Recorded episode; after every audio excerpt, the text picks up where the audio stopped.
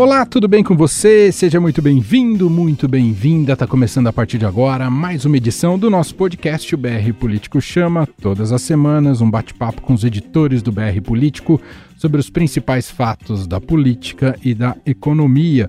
Hoje temos uma novidade, porque Marcelo de Moraes está de férias. Quem está com a gente aqui é o Gustavo Zucchi, que você já ouve, evidentemente, nesse podcast, mas sempre nas reportagens e hoje ele está aqui como comentarista. Mas antes, deixa eu cumprimentar a Vera Magalhães, diretamente de São Paulo. Seguimos é, respeitando os protocolos de distanciamento social, estamos no meio de uma pandemia.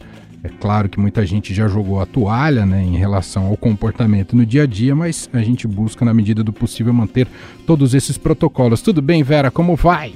Salve, Emanuel, nossos ouvintes e Gustavo Zucchi fazendo uma participação aqui no nosso podcast, além das reportagens que ele sempre traz pra gente. É isso aí, o Gustavo Zucchi aqui no time de comentaristas do BR Político Chama, diretamente da capital federal de Brasília. Tudo bem, Gustavo? Seja bem-vindo. Tudo bem, Emanuel? Tudo bem, Vera? E olá, os ouvintes do BR Político Chama. Um prazer estar aqui e uma honra substituir o grande Marcelo de Moraes, que está curtindo o um merecido descanso em casa.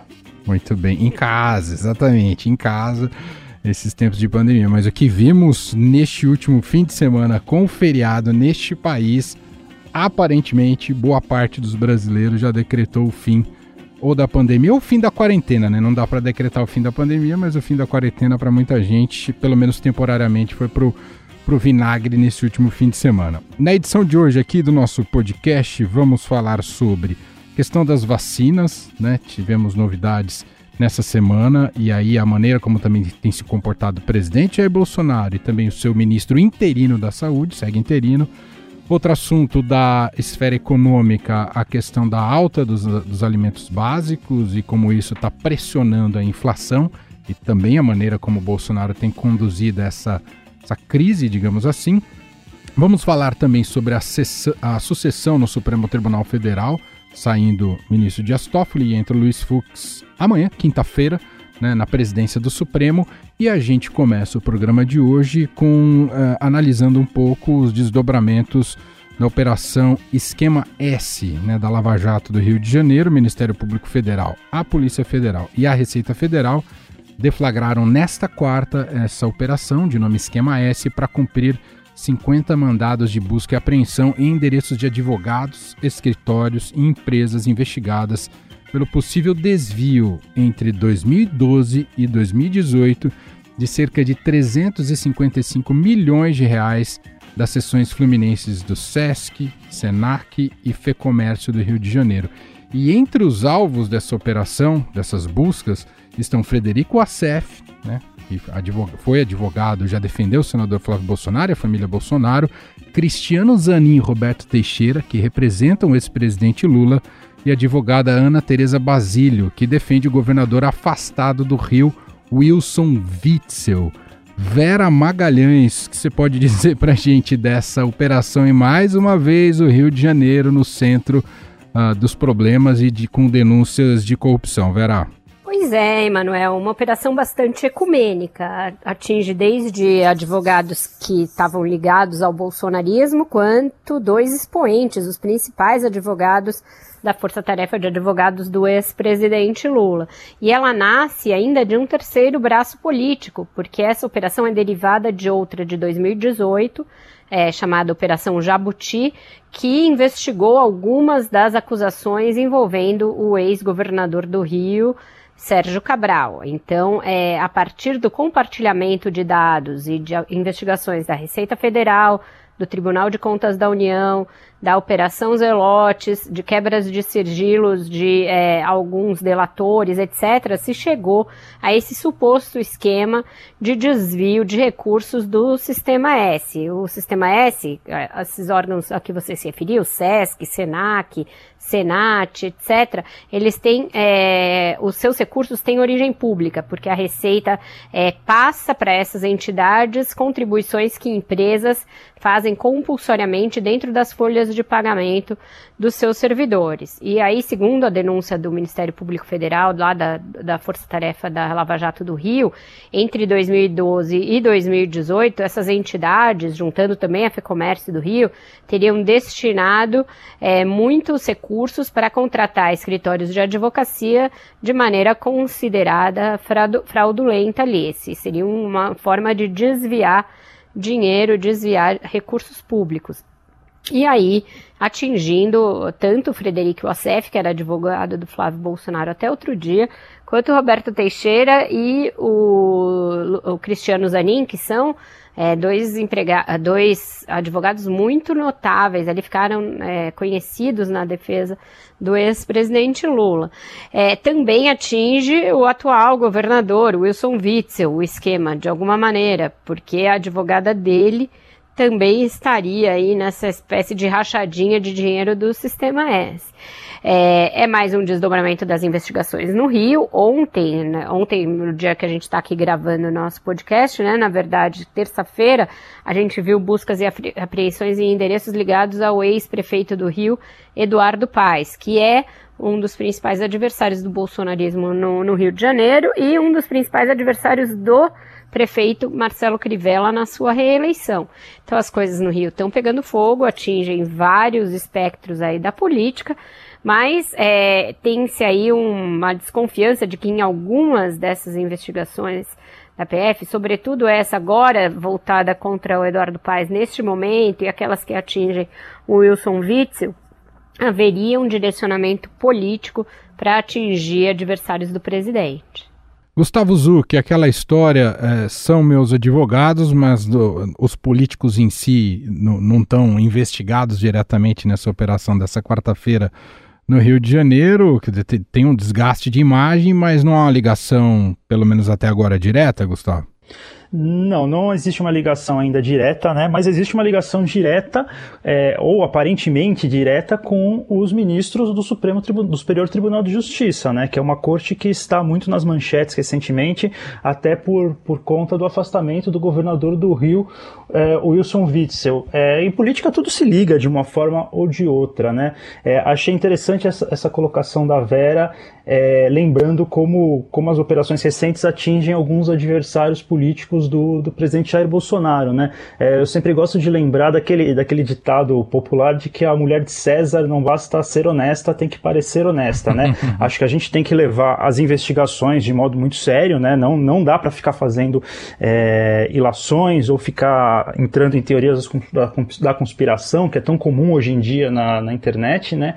Mas claramente já existem burburinhos, né? A gente não pode esquecer que, que o presidente Jair Bolsonaro é, foi beneficiado, de certa forma, por, pelo vazamento da delação do, do ex-ministro Antônio Palocci às vésperas do segundo turno e, e que existe né, uma denúncia feita pelo empresário Paulo Marinho de que o, o, o, então deputado estadual Flávio Bolsonaro foi avisado da operação de, das rachadinhas na Assembleia Legislativa do Rio de Janeiro, também entre o primeiro e o segundo turno.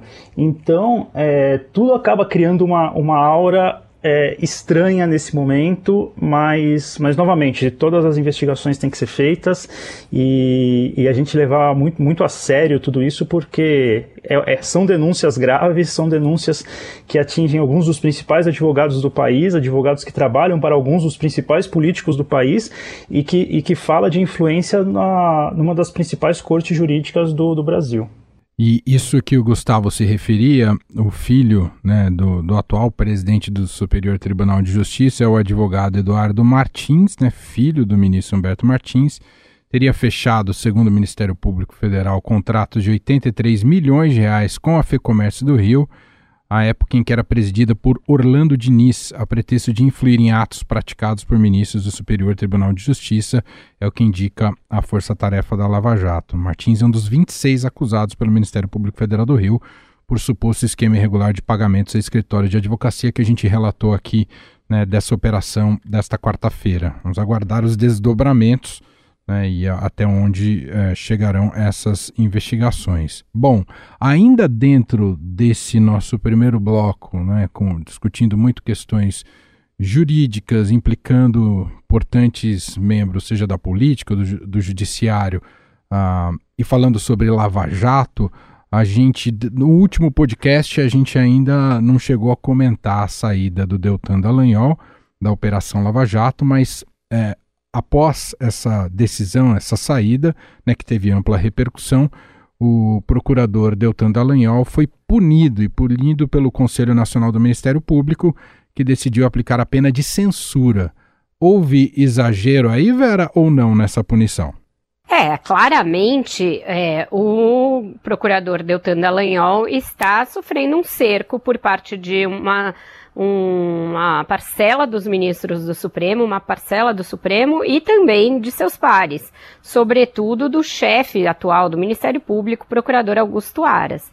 É, não que ele não tenha cometido excessos eventualmente, e a gente tem de discutir esses excessos claramente, mas a maneira como está havendo um cerco a ele, sistemático, com repetidas reclamações, muitas delas absolutamente estapafúrdias, como essa do senador Renan Calheiros, é, e, re, e, que consegue encontrar amparo, por exemplo, em decisões de ministros como o ministro Gilmar Mendes, mostra que a tentativa é realmente de cercear a voz e o trabalho do procurador Deltan Dallagnol. É, esse caso do, do Renan Calheiros é um caso emblemático. E o procurador se manifestou nas suas redes sociais a respeito da eleição do Senado, algo sobre o que ele não tinha a menor ingerência, manifestou uma opinião pessoal, portanto, falando das acusações de corrupção é, que eram que pesavam sobre o Renan Calheiros e que é, fazem dele réu em vários processos da Lava Jato e foi isso que ele fez. Isso tem nenhum peso numa eleição que é interna do Senado e secreta. É, ainda assim, foram para cima dele, o Renan foi para cima dele. Num, numa primeira decisão, agora eu não me lembro se foi o próprio ministro Faquim ou se foi o ministro Fux, decidiram que não era passível. Ah, foi o Celso de Mello, aliás, desculpe, que não era passível de punição por conta disso, mas houve um recurso da defesa do senador Renan Calheiros e o ministro Gilmar Mendes mandou seguir o jogo. É, o CNMP já tem dado su é, sucessivas decisões contra Renan. A Procuradoria-Geral da República, sob Augusto Aras, tem feito várias é, investidas contra a Lava Jato de Curitiba, notadamente, que levaram a que é, fossem solicitados dados, que depois foi uma decisão que depois caiu, uma decisão do ministro Dias Toffoli, mas que já foi suficiente para que esses dados fossem de fato transmitidos. E agora é, nós temos aí o afastamento do Deltan, a princípio por uma decisão pessoal dele, mas que mostra que ele faz aí um recuo em razão desse cerco que ele, a que ele vem sendo submetido. Acontece que ele continua procurador da República, ainda que não mais coordenador da Lava Jato, e essas sanções todas vão, caso sejam confirmadas e levadas a cabo, elas pesarão sobre o currículo do procurador, sobre a sua carreira, é, etc. Ele fica ali com uma marca indelével sobre a sua biografia. É, eu acho que casos como aqueles mostrados pela Vaza Jato, alguns deles podem ser discutíveis e podem ser, sim, é, resultar sim numa sanção disciplinar, mesmo assim uma sanção disciplinar. Agora, esse tipo de perseguição sistemática a um procurador me parece uma tentativa de rever todo o legado da Lava Jato, que não se dá só nesse âmbito, tem se dado em vários âmbitos, no Supremo, em outras esferas, e no Congresso, em várias esferas é, e me parece uma tentativa de rever a história. Não podemos nunca afastar da nossa mente, eu tenho repetido isso aqui nas nossas lives, nos textos que eu escrevo, que a Lava Jato, é, ela tem um legado, ela tem bilhões de dinheiro, de recursos públicos devolvidos ao país, num esquema que efetivamente lesou os cofres públicos, desviou dinheiro público para partidos e para diretores de empreiteiras e de estatais e que isso restou comprovado em sucessivas decisões, depois inclusive chanceladas e referendadas por cortes superiores. Então, é isso que parece começar a ver o movimento para apagar. E aí eu acho que é um retrocesso que a sociedade brasileira não pode admitir. Ô Gustavo, e para o mundo político, os lavajatistas estão perdendo força, assim como a saída do Deltan, o desmonte da, da própria força-tarefa, seja em Curitiba, seja em São Paulo? Uh, e, e isso no mundo político ainda tem alguma expressão considerável ou estão ficando para escanteio também, hein, Gustavo? A Lava Jato, ela nunca foi muito, muito querida pelos principais caciques do Congresso Nacional, né? Que sempre enxergaram ela como uma operação que criminaliza a política e que, e que era extremamente prejudicial para os interesses deles, né? É, acho que essa decisão, especialmente a mais recente, né, a punição do Deltan, a censura do, do Deltan, é, foi uma decisão que me parece não ter agradado nem, nem gregos, nem troianos, nem palmeirenses, nem corintianos. É, os lavajatistas, claro, estão, estão irritados, né, não apenas por isso, mas por uma série de, de ações recentes que, que enfraquecem a operação. E do outro lado também, quem, quem é contra o trabalho da Lava Jato, especialmente quem é contra o, o procurador Deltan Delagnol, também achou muito pouca punição, esperava mais. O, o, próprio senador Renan Calheiros né, reclamou ontem em suas redes sociais de que, de que acreditava que o, que o procurador merecia uma punição maior do que, do que a que foi recebida. Né?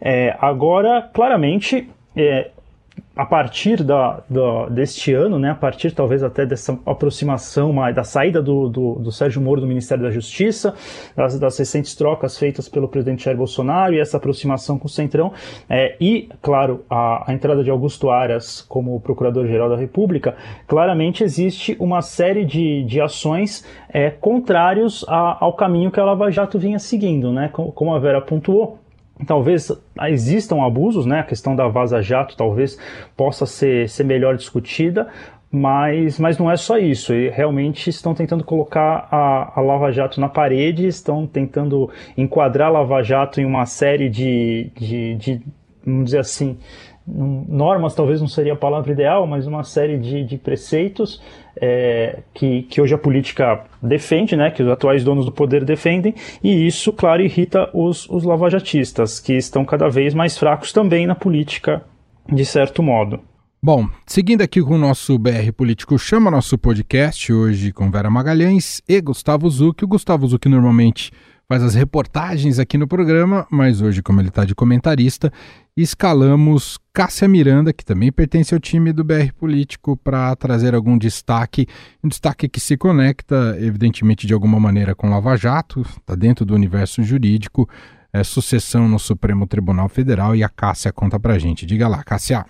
Olá, Vera, olá, Gustavo, olá, Emanuel e ouvintes do BRP Chama. Após nove anos como ministro do Supremo Tribunal Federal, Luiz Fux assume na próxima quinta-feira 10 a presidência da Suprema Corte. A vice dele no biênio será a ministra Rosa Weber. Aos 67 anos, Fux traz na bagagem experiência de mais de 30 anos como professor universitário, como magistrado e de 10 anos como ministro do Supremo Tribunal de Justiça. Além da presidência da Corte, Fux também comandará o Conselho Nacional de Justiça, onde promete lutar pelas minorias. Eu conversei com o ex-presidente do Supremo Tribunal Federal, ministro Aires Brito, que aponta a disposição para o diálogo como uma das principais virtudes que credenciam Fux para o cargo. Essa disposição para ouvir, para conversar, é uma virtude nele. E chega experiente, né? veio do STJ, afinal, e já está no Supremo há muitos anos. Quer dizer, o exercício da judicatura nele é uma experiência, pode-se dizer, de, de toda uma vida. Vocacional, ele, ele é jurista e profissional. Ele sempre foi um profissional do direito. E, e tem essa consciência de que ser líder hoje é ser fiel às funções do seu cargo. Com perfil mais resguardado do que do atual presidente Dias Toffoli, Fux assume o posto com ao menos duas bandeiras nas mãos: a defesa do meio ambiente e a continuidade nos trabalhos de combate à corrupção. Para isso, o ministro promete que o STF vai investir em tecnologia. Ele afirma que a proposta é que a Suprema Corte Brasileira seja a primeira do mundo a ser 100% digital. De Toffoli, Fux vai herdar temas espinhosos que precisarão ser levados ao plenário. Um deles é a retomada da discussão do alcance do foro privilegiado, que atinge diretamente o caso do senador Flávio Bolsonaro. Ele também precisará decidir sobre qual será o futuro do inquérito das fake news, aberto por Toffoli. Em tempos de pandemia e crise política, Aires Brito avalia que a missão do novo presidente do STF continua sendo a de ser fiel à Constituição. Segundo ele, é lá que estão todas as respostas para a saída da crise. A saída para a crise, que é uma crise multitudinária, é sanitária, é política, é econômica, a saída para a crise está na Constituição. Esse é o norte, esse é o Fiat Lux. As molas injetoras desse tal de fundo do poço estão na Constituição. Na companhia da Constituição se chega ao melhor lugar.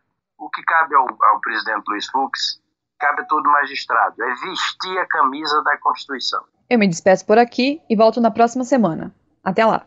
Muito bem, Cássia Miranda estreando aqui no podcast BR Político Chama e trazendo um tema que vai movimentar muito os bastidores da política e da justiça, a sucessão no Supremo Tribunal Federal. Solenidade nesta quinta-feira, sai de Astófoli, entra Luiz Fux. Ah, Para você, Vera, vou perguntar sobre um balanço rápido da passagem do Toffoli. Que, avaliação você faz, Vera? Bom, o ministro Toffoli não cumpriu a sua principal promessa na posse se a gente lembrar o discurso dele quando foi empossado presidente do Supremo, era de tirar o protagonismo político do Supremo, fazer com que ele voltasse a atuar mais na esfera eminentemente jurídica. Isso não aconteceu. O Supremo continuou e, e enfatizou esse seu papel político. Para o bem e para o mal, é, com a concordância de setores da, da sociedade e a discordância de outros, mas no último período, por exemplo, neste ano, coube ao Supremo a maioria das ações de tentativa de conter ou de se contrapor a atos do presidente Jair Bolsonaro, no, no, tanto no tratamento da pandemia quanto outros atos considerados aí antidemocráticos ou atentatórios às instituições, ao Estado Democrático de Direito. São vários os inquéritos abertos no Supremo nesse período, é, relatados por diferentes ministros. Foram muitas as liminares concedidas também por diferentes ministros, num raro é, momento em que eles se uniram ali é, num mesmo propósito e numa mesma causa, que era de conter o presidente, é, relativos à pandemia, relativos a esses atos, à saída do ministro Sérgio Moro do governo. Então, o Supremo esteve mais do que nunca na vitrine política e, e, tomando decisões que tinham sim consequências políticas sérias. O próprio Toffoli foi autor de uma liminar ali no ano passado que por seis meses praticamente sustou qualquer investigação tendo como base relatórios do COAF.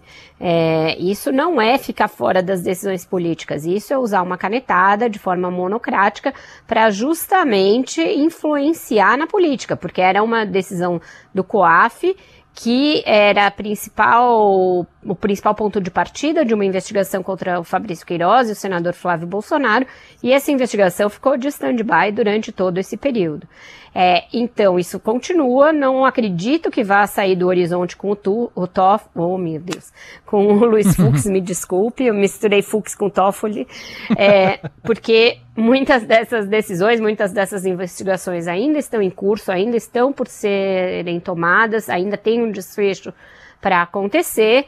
Muitas delas dizem respeito à Lava Jato, dizem respeito a questões políticas importantes, como a suspeição do Sérgio Moro e o eventual anula a eventual anulação da condenação do ex-presidente Lula, o que o habilitaria a disputar as eleições em 22, caso, caso acontecesse. Então tem muitas eh, decisões importantes nesse legado. O ministro Aires Brito, ouvido pela nossa Cássia, é sempre aquele gentleman ele, ele não entra em bola dividida, ele sempre tem é, uma crença ali inabalável na Constituição e no poder dela, mas o fato é que as disputas políticas continuarão dentro do Supremo, entre grupos de ministros, elas se refletirão na política e se refletirão em muitas é, das decisões importantes a serem tomadas até 2022, Emanuel. Muito bem. E para você, rapidamente, Gustavo Zucchi, aliás, a, a, a, reportagem da Cássia, né, entrevistando aí o Aires Brito, que a Vera citou também, legal ele falando do Fiat Lux, né, no meio, como expressão ali no meio da, da frase do, do Aires Brito.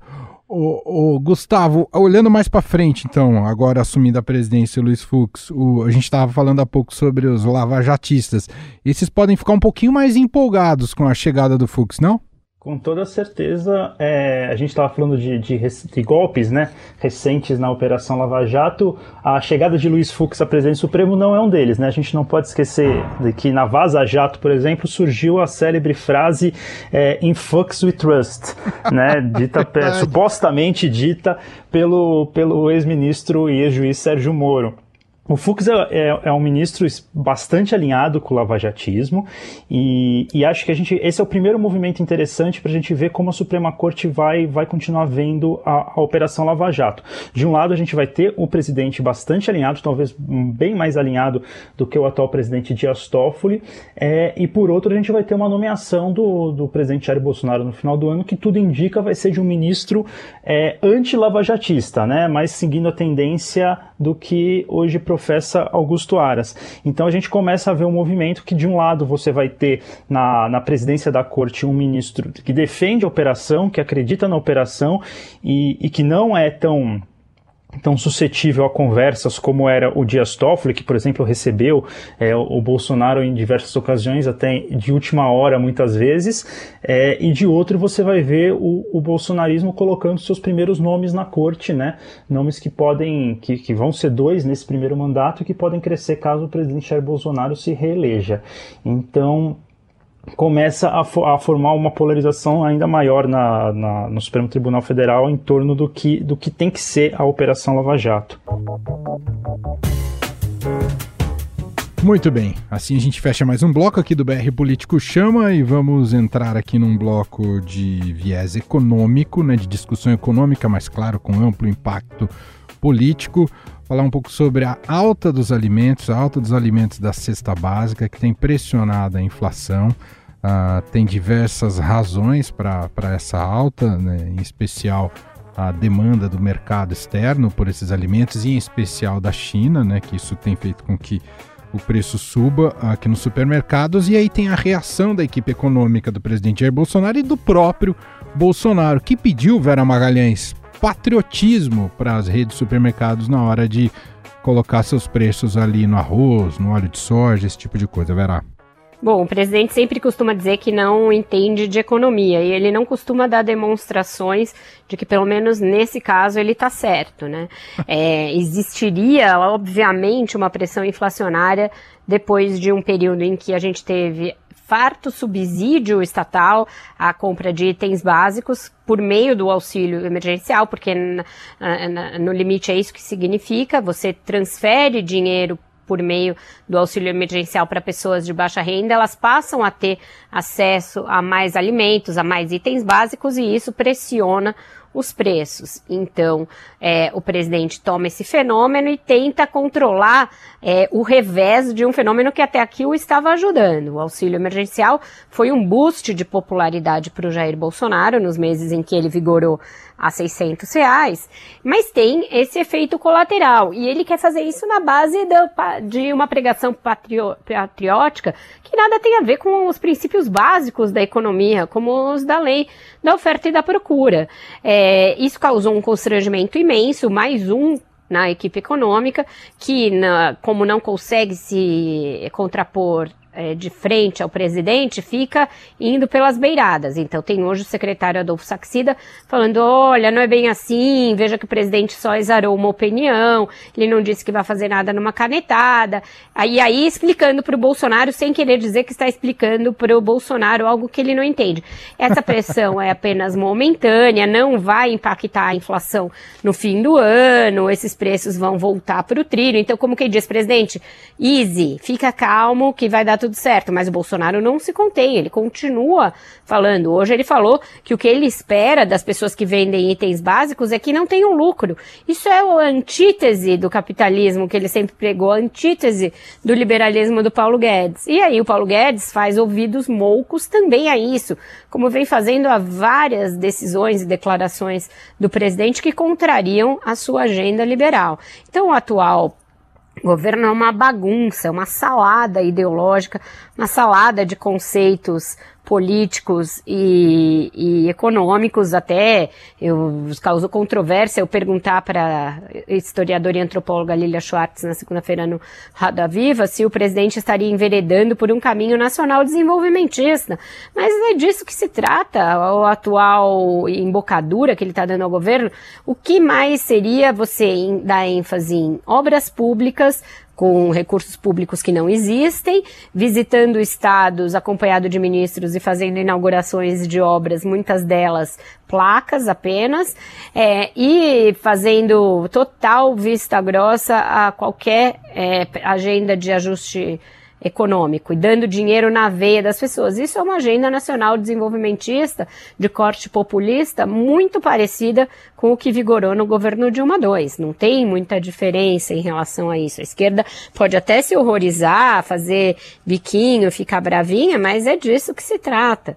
É, então, a gente está nesse momento de populismo econômico, fiscal, é, do presidente, a gente não sabe no que mais isso pode desembocar. Por exemplo, a discussão sobre a redução do auxílio emergencial, ela vai ser tensionada nos próximos meses, porque é evidente que você cortar um dinheiro desse é, na véspera da eleição, com as consequências que vai ter, por exemplo, para pessoas que estavam recebendo, vão deixar de receber e os produtos de fato aumentaram muito, o que, que vai implicar isso no consumo de uma boa parte das famílias? A gente vai ter um reverso da moeda, da popularidade do auxílio vindo por aí. Será que o Bolsonaro aguenta isso?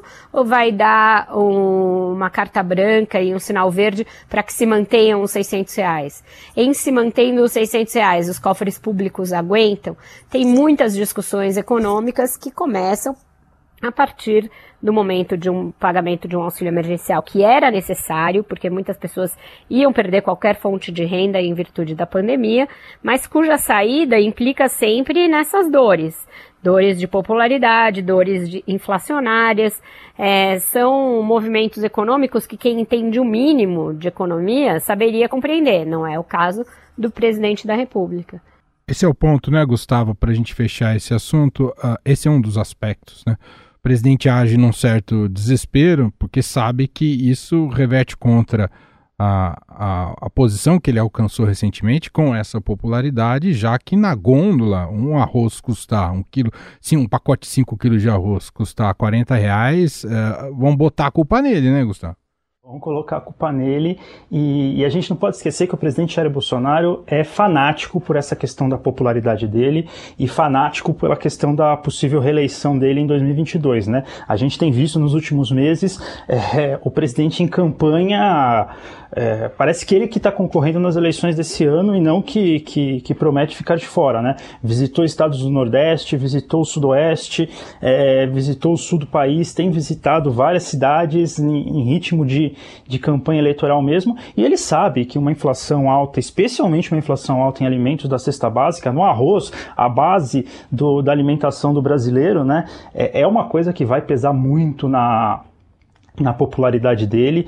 É, a gente não pode esquecer, talvez, nos, se minha memória não me falha, nos últimos momentos ali do, do governo Dilma, aquela discussão em torno do tomate, né? A inflação do tomate que estava disparado e como isso afetou para piorar ainda mais a popularidade da ex-presidente.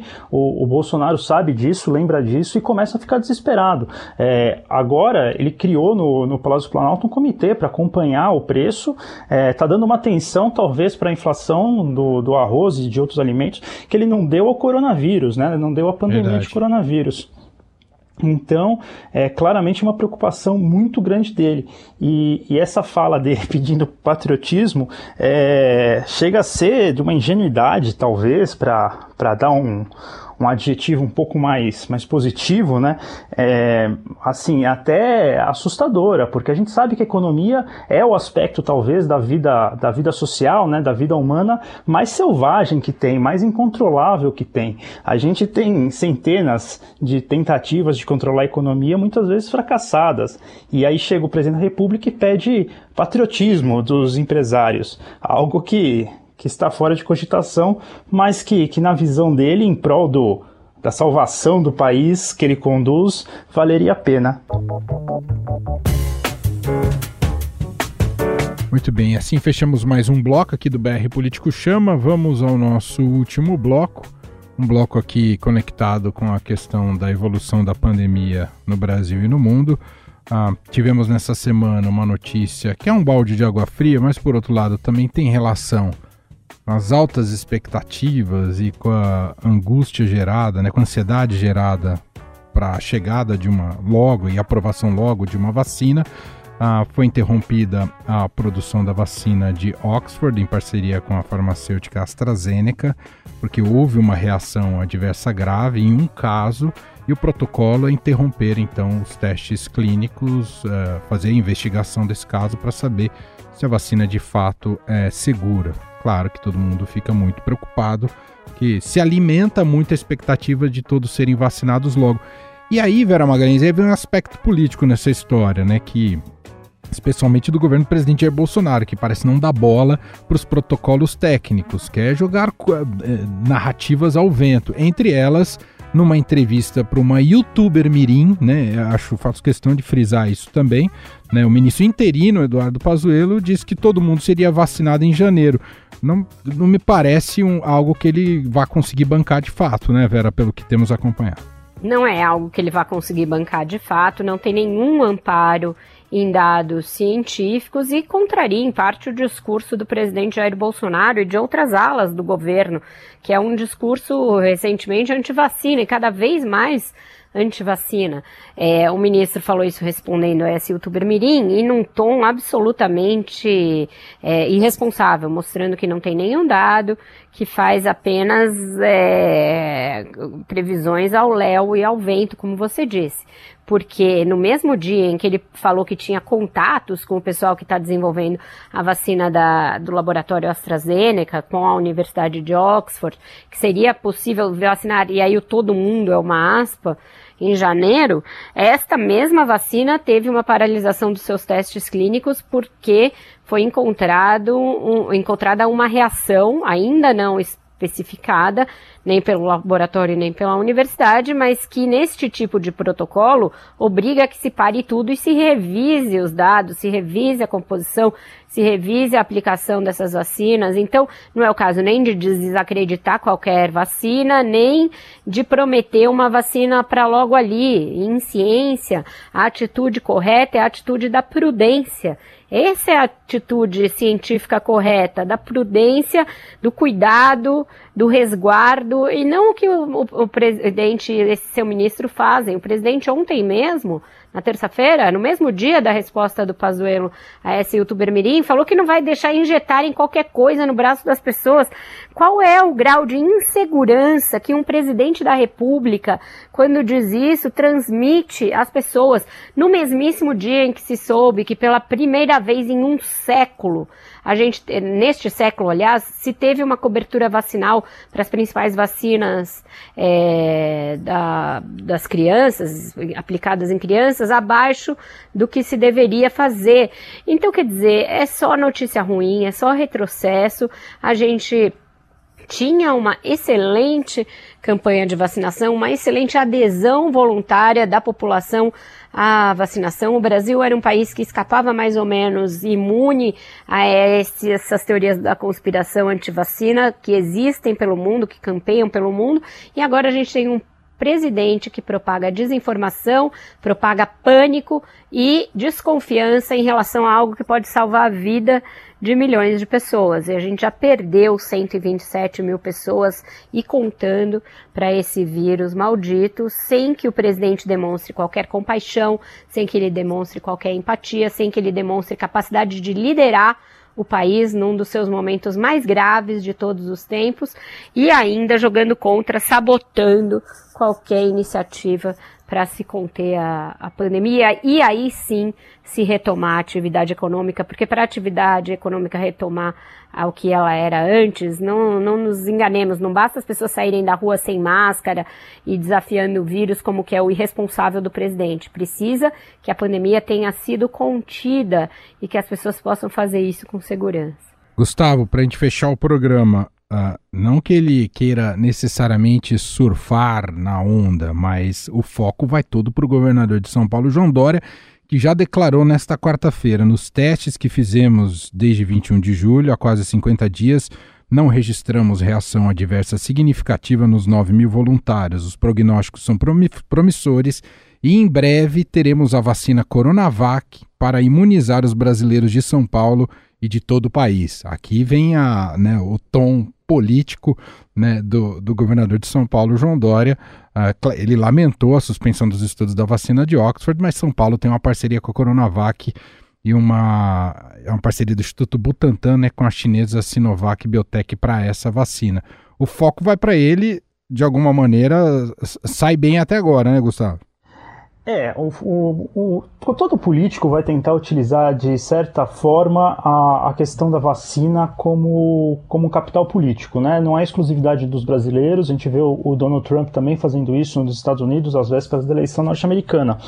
É, acho que essa pandemia está sendo um aprendizado para políticos, para jornalistas, para gente que não tinha contato direto com a questão da ciência e do desenvolvimento, né? Como a ciência se desenvolve, como ela cria soluções, é, para a gente entender um pouquinho como que, que funciona.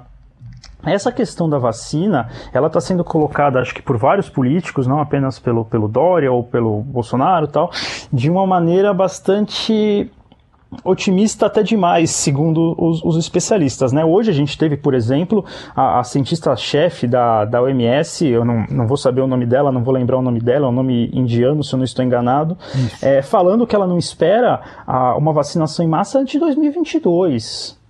Então não adianta a gente começar a falar agora, tipo, da uma vacina de, de Oxford é, teve que ter os testes paralisados, suspensos momentaneamente, é a vacina chinesa que vai nos dar a, a solução definitiva no começo do ano que vem, para que em fevereiro, março a gente esteja pulando carnaval. Não é assim que a ciência funciona. A ciência vai ser feita na velocidade da ciência. E, e, e, a questão da vacina ser suspensa, a vacina de Oxford, não quer dizer que ela não vai funcionar. Também pelo fato da vacina chinesa, que, que está em desenvolvimento em São Paulo, até agora não ter tido rea uma reação adversa, não quer dizer que mais para frente ela também não possa ter que sofrer uma paralisação é, para alguma avaliação maior de possíveis efeitos colaterais.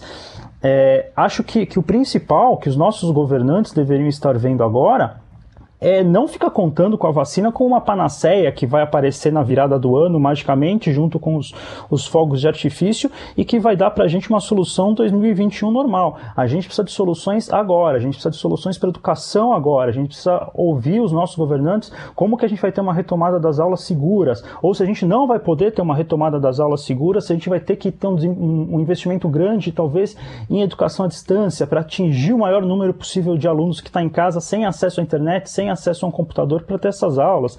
A gente precisa de uma solução para essa questão das aglomerações, que as pessoas estão indo para a praia e decretando o final da quarentena, é, isso num, num, num, feriado em setembro, que nem era, nem é considerado um dos grandes momentos do turismo brasileiro, né? A gente já está chegando agora no final do ano, vai ter ano novo, a gente vai ver o quê? Vai ver a, a, todas as praias lotadas, vai ver um milhão de pessoas em Copacabana para, mesmo sem fogos de artifício, para pular, para pular ondinha.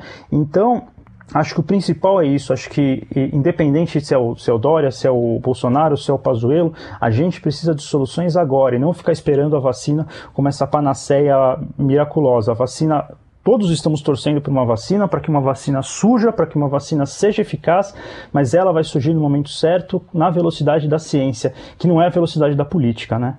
É isso. Muito bom. Gustavo Zuc, diretamente de Brasília, hoje integrando o nosso time aqui do BR Político Chama. Hoje, nas próximas semanas, Marcelo de Moraes segue de férias em Brasília. A gente vai encerrando mais uma edição do programa. Estamos juntos todas as semanas com Vera e agora o Gustavo. E você pode acompanhar também as análises, as notícias e os demais produtos em brpolitico.com.br. Vera Magalhães, mais uma vez, muito obrigado e até semana que vem, Vera. Até semana que vem, Emanuel, e eu espero todo mundo do podcast também na nossa live da sexta-feira, em que vamos discutir esses assuntos e os demais da semana. É isso. Gustavo, muito obrigado. Seja muito bem-vindo mais uma vez e até semana que vem. Obrigado você, obrigado aos ouvintes e até a próxima.